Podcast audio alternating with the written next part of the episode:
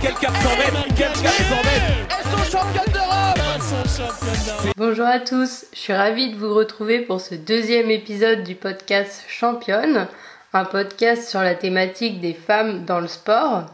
Je me suis rendu compte en écoutant le premier épisode que j'avais oublié de me présenter, donc je vais rattraper mon erreur dans le deuxième épisode. Je m'appelle Marie, j'ai 20 ans et j'ai 21 ans pardon et j'ai toujours euh, pratiqué du sport. C'est ça qui m'a donné envie de, de, faire ce podcast. Et pour les circonstances dans lesquelles euh, je commence ce podcast, en fait, je me suis blessée, je me suis ouvert la jambe et donc ça fait quelques jours que je peux plus faire grand chose, que je peux surtout plus faire de sport, donc euh, ça me libère. j'ai du temps à tuer quoi. Aujourd'hui, on va parler des questions de genre dans le sport. Parce qu'il faut savoir que depuis, euh, depuis toujours, le sport c'est un domaine qui est organisé selon un mode binaire. Les garçons d'un côté qui affrontent d'autres garçons et les filles de l'autre qui affrontent d'autres filles. Enfin, ça, c'est depuis que les femmes ont accès au, au, sport et aux compétitions sportives officielles. Et le problème de ce découpage binaire, c'est qu'il ne correspond pas forcément à la, réalité des individus, puisqu'il y a des individus qui se disent comme non binaires, c'est-à-dire qui ne se reconnaissent dans aucun des deux genres, féminin ou masculin. Il y a également des individus qui se reconnaissent comme appartenant à un genre qui est différent de celui de leur sexe biologique, donc différent du genre qu'on leur a assigné à la naissance, puisqu'aujourd'hui la pratique c'est euh, d'assigner à l'enfant à la naissance le genre correspondant à son sexe biologique. Donc ça, ce sont les individus transgenres. Il existe également des personnes... Euh, euh, pardon, les transgenres, c'est par opposition aux cisgenres, qui sont ceux qui se reconnaissent comme appartenant au genre correspondant à leur sexe biologique. Ces questions-là de genre, enfin le fait que le genre ce soit pas quelque chose de, binaire masculin féminin d'un côté, ça pose question vis à -vis de cette organisation du sport qui, elle, est binaire. Et euh, récemment, certains ont pu critiquer la, participation de personnes transgenres à des compétitions sportives, notamment lorsque ces personnes euh, remportaient la victoire. parce que quand, quand elles ne gagnent pas, tout le monde s'en fiche, personne n'en parle. Et notamment aux, États-Unis, parce que l'enjeu des compétitions aux États-Unis, c'est souvent celui d'obtenir, enfin les compétitions qui se déroulent euh, au niveau lycée, c'est celui d'obtenir une bourse pour accéder à des études supérieures qui sont, coûteuses et que la famille n'aurait peut-être pas pu offrir à, l'enfant. On viendra là-dessus plus tard pour voir un petit peu les, règles euh, qui ont pu être apportées euh, pour régir la participation de, des personnes transgenres aux compétitions sportives. Un autre aspect du genre, ce sont les stéréotypes de genre, des stéréotypes de comportement, d'attitude qui sont induites par le genre ou, d'apparence physique. Une fille doit être féminine, un homme doit être masculin, viril, et ce qu'on rattache à la féminité, c'est typiquement la grâce, la souplesse, la légèreté, l'esthétisme, la beauté. Et ce qu'on rattache à la masculinité, c'est plutôt la force, la résistance à l'effort, la souffrance, la persévérance malgré la douleur, la puissance, la sueur, le goût de l'effort, d'aller jusqu'au bout. Voilà, lorsque c'est un, homme qui va jusqu'au bout de lui-même dans un, effort sportif et qui apparaît dégoulinant de sueur, parfois même de sang, on a tendance à trouver ça beau. C'est quelque chose qui est mis en scène, par exemple, au, cinéma. C'est une représentation typique qui a un côté héroïque. Et lorsque c'est une femme qui est dans cet état-là, bah, on n'a pas tendance à trouver ça aussi beau. C'est relativement inhabituel parce que c'est pas une représentation classique, typique euh, qu'on voit dans les médias ou au cinéma. Et donc certains trouveront que cette femme qui est allée au, bout d'elle-même dans un, effort sportif est euh, dans un état minable, qu'elle a perdu toute féminité, que c'est presque un spectacle difficile à regarder même et que c'est dégradant pour elle on dira euh, la pauvre ou des choses comme ça, alors que comment on peut dire la pauvre à une femme qui vient de faire un, Ironman, qui vient de d'escalader l'Everest ou je ne sais quel effort impressionnant? Moi, c'est pas ça que j'aurais, c'est pas vraiment ça que j'aurais envie de dire à, une femme qui fait un, tel effort. C'est plutôt, euh, je lui dirais bravo mille fois, quoi. Je la féliciterais. Donc il y, a, de nombreuses choses à, déconstruire dans nos représentations et le chemin vers euh, l'égalité homme-femme dans le sport, il passe justement par la déconstruction de ces représentations-là. C'est parce que ces représentations existent que les petites filles se dirigent presque naturellement, enfin justement non pas naturellement, en étant influencées par ces représentations vers des sports euh, qui sont jugés plutôt esthétiques, artistiques, on pourrait dire, comme euh, la danse, la gym, euh, le patinage artistique, la natation synchronisée, qui a beaucoup de succès chez les filles, et que les petits garçons vont eux plutôt se diriger vers le judo, le foot, le rugby, les... plutôt des sports collectifs, de ballon ou des sports de combat. Donc ces stéréotypes de genre induisent des différences dans le choix des disciplines pratiquées par les garçons ou par les filles. Et j'ai regardé un, j'ai jeté un œil à l'étude, à l'enquête de l'INSEE sur les pratiques sportives des femmes et des hommes euh, de 2017. Et on voit clairement que les femmes pratiquent moins de sport que les hommes. Et une des causes euh, pouvant expliquer ça, c'est la couverture médiatique du sport féminin. Le sport féminin représentait en 2016 moins de 20% du volume horaire des retransmissions sportives télévisuelles. Moins de 20%. Et euh, je cite l'enquête de l'INSEE. Or, une forte exposition médiatique d'un événement sportif, qui plus est lorsqu'elle est associée à de bonnes performances de la part des sportifs, est susceptible de générer un engouement pour la pratique sportive. Voilà, c'est le, problème euh, de ne pas avoir de modèle, de ne pas pouvoir regarder à, la télé et, être inspiré par des femmes sportives qui... Et du coup, ça ne donne pas envie aux, petites filles de pratiquer, aux petites filles ou aux femmes d'ailleurs. Je vous mettrai le, lien de, cette enquête en description parce qu'elle est très intéressante. Et il y a, d'autres chiffres aussi qui sont intéressants, je vais citer parce que parce que c'est bien dit. En 2014, près d'une personne sur deux adhère à l'idée selon laquelle certains sports conviendraient mieux aux filles qu'aux garçons. De fait, l'activité sportive choisie par les enfants ou leurs parents est souvent fonction des valeurs qu'elle véhicule. Grâce, souplesse, agilité pour les filles, endurance, rapport de force et esprit de compétition pour les garçons. Enfin, pratiquer un sport masculin est d'autant plus difficile pour les jeunes filles qu'elles peuvent renvoyer physiquement une image non conforme à la norme corporelle féminine, musculature et force physique étant plutôt associées à la masculinité. Ça, la, dernière phrase, c'est une analyse de Madame Louveau, qui est sociologue du sport et que hum, j'ai eu la chance d'entendre à une conférence récemment. Je l'ai trouvée très très pertinente. Ça fait des années qu'elle travaille sur le sujet, donc je vous invite à, consulter ses travaux si, si ça vous intéresse. Et voilà, euh, oui, donc euh, pour l'histoire de l'image corporelle, on en parlera dans, un prochain épisode parce que ça m'intéresse beaucoup. Mais voilà pour un peu les, stéréotypes de, genre et la façon dont ils influencent les choix des pratiques sportives malgré ces, stéréotypes, certaines filles s'aventurent quand même dans des sports qui sont typiquement masculins. Et on, voit un nombre croissant de femmes qui se mettent à pratiquer la boxe, le football ou ce genre de sport. Même si c'est un nombre croissant, ça reste un, chiffre faible. Et cette démarche-là d'aller pratiquer des sports typiquement masculins, elle pourrait apparaître comme une démarche émancipatoire, émancipatoire de la domination masculine qui s'exerce dans le sport. Mais en réalité, on observe des, comportements comme euh, l'hyperféminité que, la plupart de ces filles-là adoptent euh, lorsqu'elles pratiquent des, sports masculins. L'hyperféminité, c'est le fait d'exagérer les traits euh, propres aux stéréotypes féminins. Et je me souviens d'entendre Madame Louveau dire que certaines sportives, certaines sportives en viennent à dire des choses comme mais je suis quand même une fille. Même si je fais du foot, je suis quand même une fille. Et c'est incroyable d'entendre des, des trucs pareils parce que c'est comme si elles avaient le sentiment de devoir se justifier de pratiquer tel ou tel sport vis-à-vis de leur féminité. Comme si pratiquer ce sport leur enlevait nécessairement une part de féminité et qu'il faudrait à, tout prix compenser ça par euh, l'hyperféminité dans leur apparence ou dans leur comportement en dehors du terrain ou du ring.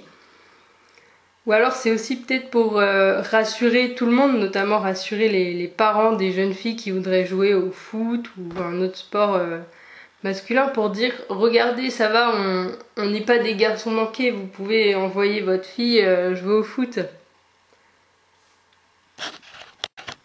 J'entendais dans le podcast Banquette, qui est un podcast sur le, sur le football, je vous mettrai aussi un lien dans la description, j'entendais Cécile Chartrain qui, euh, qui a fondé une association qui s'appelle les Dégommeuses et dont le but est de promouvoir et de lutter contre les discriminations comme le sexisme et les, les, LGT, les LGBT phobies.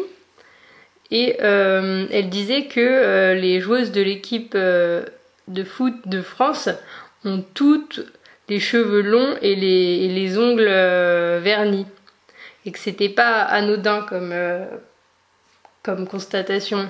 Il y a peut-être une, volonté justement d'envoyer d'envoyer un message et de donner à ces joueuses une image qui colle aux stéréotypes de genre, du genre féminin, pour, euh, comme je disais précédemment, rassurer les parents euh, vis-à-vis de, de, la féminité des joueuses de foot, parce que certains assimilent une apparence qu'ils jugent euh, masculine ou au moins pas féminine à euh, l'homosexualité, et leur homophobie, leur intolérance et leur bêtise les font empêcher à leurs filles de, de choisir le, le, sport qui leur fait, qui leur plaît, pardon.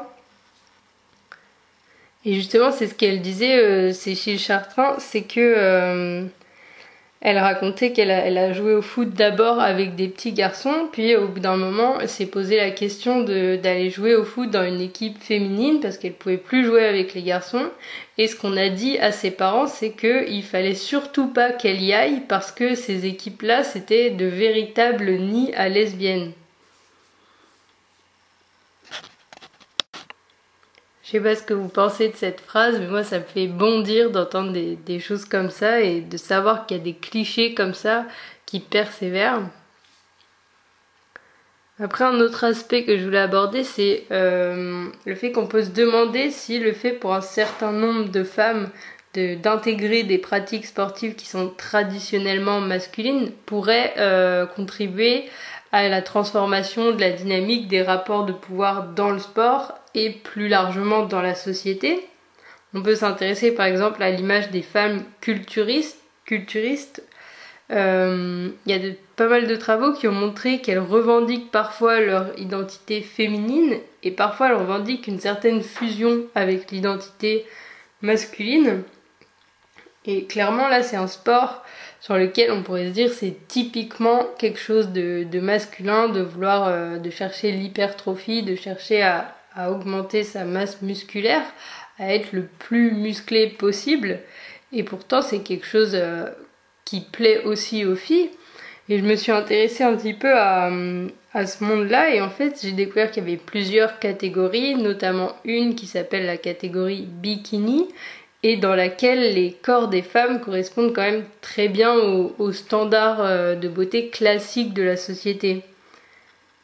Il faut euh, finalement pour euh, les, critères principaux qui plaisent au jury de cette catégorie-là, c'est des fesses volumineuses, des jambes galbées, une taille la plus fine possible. Correspondent pas forcément, les athlètes correspondent pas forcément à l'idée de la beauté que monsieur, madame, tout le monde se fait parce qu'elles sont très sèches, c'est-à-dire qu'elles ont un taux de masse grasse qui est très très bas. Une définition et donc euh, une certaine définition musculaire parce que c'est quand même l'essence de, de, ce sport de monter sur scène avec euh, un taux de masse grasse très bas et, une définition musculaire importante mais euh, les, normes de, beauté sont quand même très intégrées dans les, dans les critères des jurys. Puis aussi c'est un show et donc elles sont hyper féminines quand elles montent sur scène les, elles portent des maillots de bain à paillettes, elles ont des cheveux longs, lâchés, euh, hyper travaillés, bien coiffés, du vernis à nickel, un maquillage nickel et plutôt chargé. Tout ça, ça fait partie de la, préparation et de la prestation des, des, athlètes. Et la plupart du temps, d'ailleurs, une bonne partie, voire tout le jury est composé d'hommes qui sont susceptibles d'être euh, sensibles à, au charme de, de la féminité de ces femmes, de l'hyper-féminité même de ces femmes. Donc finalement, on peut voir que s'il y a un potentiel de, résistance à la domination masculine et au sexisme dans le sport lorsque les femmes pratiquent des activités typiquement traditionnellement masculines, ça peut aussi parfois contribuer à, renforcer ce sexisme et à reproduire des, des codes euh, de sexisme, des codes de la domination masculine, notamment avec cet exemple dans le culturisme. L'enjeu finalement de tout ça, c'est de, faire en sorte que le sport féminin bénéficie d'une couverture médiatique plus grande d'une part, qu'on en parle plus, qu'on fasse plus de bruit pour que cela puisse inspirer les petites filles à pratiquer du sport et à pratiquer le sport qu'elles veulent, le sport qui leur plaît. L'autre enjeu, c'est aussi le droit à la différence. Une fille peut aimer euh, le foot, le rugby ou la boxe, un garçon peut aimer la gymnastique, la danse ou le patinage artistique. L'enjeu, c'est d'ouvrir le champ des possibles pour tout le monde, et notamment pour les femmes, pour qu'elles sachent que tout est possible, qu'elles peuvent tout faire, qu'elles peuvent pratiquer n'importe quel sport, qu'elles peuvent atteindre les performances qu'elles souhaitent avec du travail. Voilà que il faut ouvrir le champ des possibles, qu'on sache que c'est possible pour qu'on essaye et pour qu'on pour donner confiance et, et s'assurer que les femmes passent à, l'action et ne, se mettent pas des fausses barrières. Aussi, le, troisième enjeu, ce serait de, faire tomber cette idée euh, des stéréotypes de genre, que les femmes ne soient pas freinées par ces stéréotypes de genre, qu'elles ne se disent pas si je vais pratiquer tel sport, je vais être moins féminine, euh, et qu'elles n'aient pas besoin de, mettre en scène leur féminité pour compenser une potentielle part, de féminité qu'elles auraient perdue. C'est pas parce qu'on joue euh, au foot qu'on est absolument obligé de se vernir les ongles, d'être euh, maquillé toujours au top et d'avoir les cheveux comme ci comme ça pour compenser une part de féminité qu'on perdrait en, jouant au foot. Voilà, c'est à peu près tout ce que je voulais dire pour les, stéréotypes de genre. Et maintenant le deuxième... Voilà, c'est à peu près tout ce que je voulais dire à propos des stéréotypes de genre. Et maintenant, le deuxième sujet que je voulais aborder concernant le genre, c'est celui de la participation des personnes transgenres aux compétitions sportives. Je vais introduire le sujet avec un article du site outsports.com, qui est un site anglophone qui aborde les thématiques LGBT dans le domaine du sport amateur et professionnel. Je mettrai le, lien en description du podcast. Et cet article expliquait que euh, Andrea Yearwood, une lycéenne de 15 ans, avait remporté les courses féminines de 100 mètres et de 200 mètres des championnats lycéens du Connecticut et que ces victoires avaient été euh, accueillies de manière très controversée. C'est-à-dire que certains parents des autres, des autres athlètes qui participaient à la compétition ont fait une pétition pour que euh, les personnes transgenres soient bannies des compétitions, c'est-à-dire ne puissent plus concourir dans les, dans les compétitions du genre auquel elles appartiennent il y a notamment une des, une des athlètes qui a concouru, qui a concouru dans, ces, dans ces compétitions qui disait que c'était injuste parce qu'elles avaient travaillé dur pour se qualifier et que ces filles-là, en parlant des, des filles euh, transgenres, elles débarquaient et elles battaient tout le monde. Elle disait These girls, they're just coming in and, beating, and beating everyone. Je vais la refaire. Elle disait These girls, they're just coming in and beating everyone je profite du podcast pour, travailler mon anglais aussi. je le fais une troisième fois pour bien travailler mon anglais et être sûr que vous avez compris. These girls, they're just coming in and beating everyone. Bon, je suis pas sûre que l'accent soit trop ça, mais on va en rester là pour l'anglais. Et en fait, ce qui se passe, c'est qu'un certain nombre de gens sont convaincus que, ces athlètes transgenres sont avantagés par rapport aux autres et que c'est donc injuste qu'ils puissent concourir. Dans le cas d'Andrea Yearwood, elle n'a pas fait l'objet d'un quelconque traitement hormonal et la règle euh, adoptée par le Connecticut Interscholastic Athletic Conference, qui est l'organisme euh, qui organisait la compétition, c'est de laisser les participants concourir dans la catégorie correspondant à leur identité de genre, sans procéder à un quelconque test de niveau euh, des hormones, notamment de niveau de testostérone.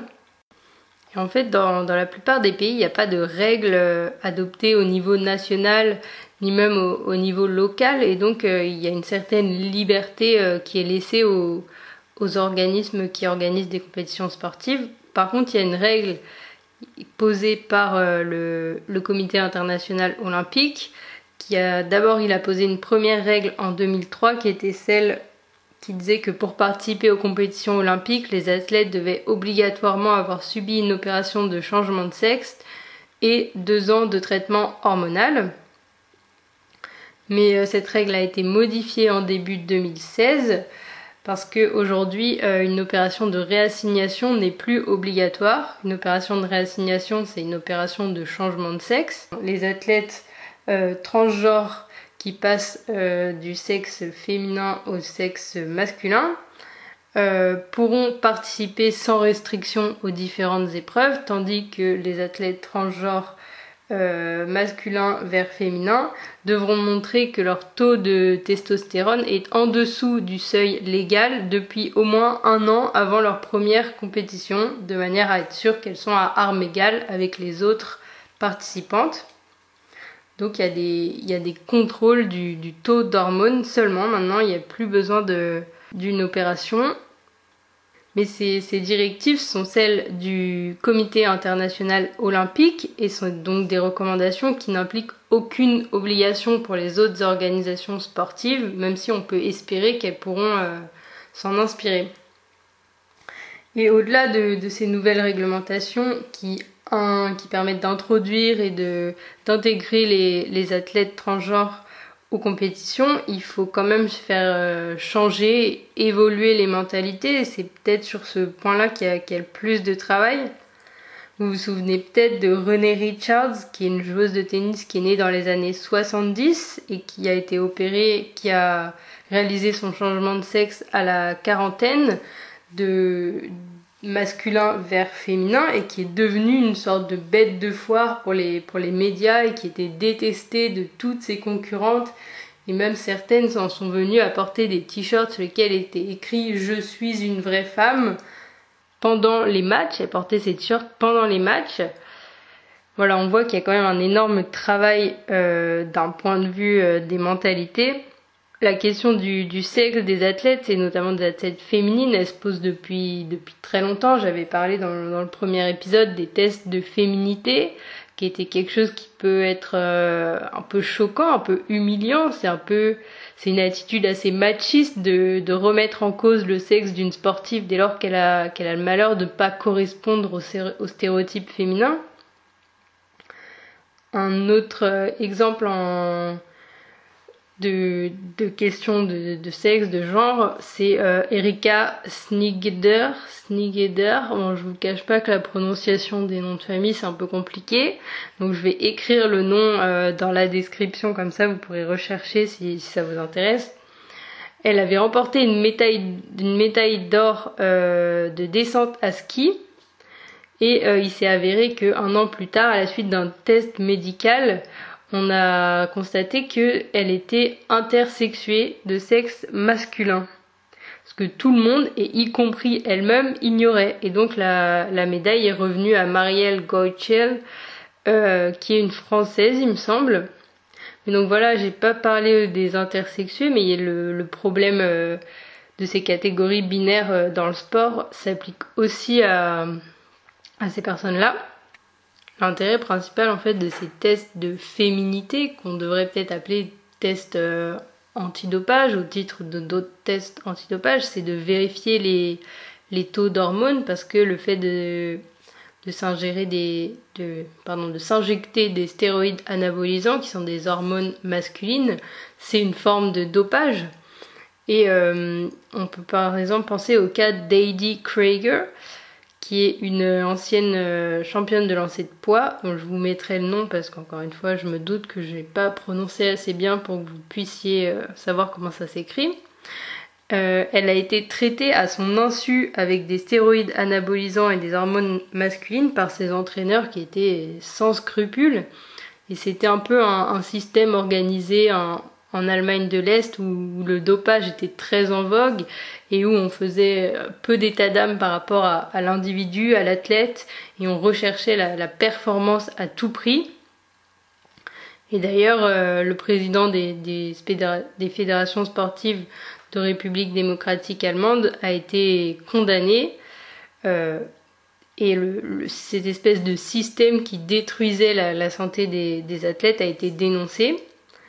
Mais euh, pour le cas personnel d'Heidi Craig, le cas personnel Krager, euh, ce qui s'est passé, c'est que les changements irréversibles qui avaient été causés par les, par les stéroïdes l'ont finalement amené à changer de sexe en, en 1997 la remise en cause de l'identité sexuelle d'un sportif, ça, elle peut être vécue comme un drame, particulièrement si elle n'est pas, euh, si elle n'est pas le fait de la volonté de l'homme, c'est-à-dire si elle n'est pas le fait du dopage par exemple, mais qu'elle est le fait de la nature. C'est c'est ce qui s'est passé pour la, la sprinteuse sud-africaine Keister Semenya, qui euh, s'est vue suspendue de, de compétition après une performance spectaculaire en 2009 et euh, sa, sa, féminité a été remise en, cause d'une manière particulièrement humiliante et en fait il s'est avéré qu'elle souffrait d'hyperandrogénie qui est un désordre hormonal qui provoque l'apparition de caractères sexuels secondaires masculins. Et ça a été une affaire très douloureuse, très humiliante et très, enfin, traitée de façon assez, assez choquante. Et c'est en ça que ces espèces de tests de, féminité et de remise en cause de l'identité euh, sexuelle d'un athlète peut être euh, dégradante, humiliante et, douloureuse à, vivre. Et donc un an plus tard, euh, la tête a, pu retrouver les pistes d'athlétisme, mais il n'empêche que, que la Fédération internationale d'athlétisme a, a pas hésité à violer le, droit au respect et à la dignité de la sportive ce qui en dit long sur la façon dont, sont considérées euh, les athlètes féminines vis-à-vis de cette histoire d'identité sexuelle. Finalement, la question centrale euh, dans ces histoires d'identité sexuelle, c'est de savoir si les athlètes transgenres ont un avantage, un réel avantage sur leurs adversaires. Et euh, j'ai trouvé à ce propos un article de 2016 du West France qui est plutôt intéressant que je vous mettrai en description, qui disait que quoi qu'il en soit, si jamais elle gagnait, les critiques allaient être nombreuses et leur, euh, leur possible avantage biologique en termes de masse musculaire et d'endurance allait être mis en avant. Pourtant, il existe quand même un flou scientifique concernant l'impact de la testostérone sur les performances des sportifs et à ce jour, il existe une seule étude scientifique qui a étudié les performances sportives des personnes transgenres. Elle a été publiée en 2015 et euh, Joanna Harper, qui est physicienne médicale dans l'Oregon aux États-Unis, disait à propos de cette étude, c'est une des, une des chercheuses, elle disait les huit participants transgenres de cette étude ont montré qu'ils réalisaient des performances similaires aux autres sujets. Et elle en conclut donc que l'étude ne permet pas de déterminer si oui ou non les athlètes transgenres ont un avantage et qu'il faudra faire des recherches plus approfondies. Donc finalement, c'est un sujet qui est très controversé, pourtant on n'a aucune preuve d'un avantage biologique réel. Voilà, je vais finir là-dessus en attendant d'avoir justement plus de données scientifiques euh, à ce sujet et en attendant de voir comment les, la réglementation, la législation évolue euh, à ce sujet. Je vous remercie de m'avoir écouté. Euh, N'hésitez pas à aller regarder les, liens, euh, les différents liens que je vais mettre dans la description. N'hésitez pas non plus à m'envoyer un email euh, pour me poser toutes questions, me faire vos remarques, vos retours éventuellement. N'hésitez pas non plus à me laisser 5 étoiles ou ok 5 étoiles, je sais pas comme vous voulez, à me laisser une note sur iTunes et 5 étoiles si vous pensez que ça les mérite quoi. Et euh, n'hésitez pas non plus à rejoindre euh, mes réseaux sociaux que je vais mettre en description. Et voilà, je crois que c'est tout. Donc euh, je vous souhaite une bonne journée, une bonne semaine et à la semaine prochaine.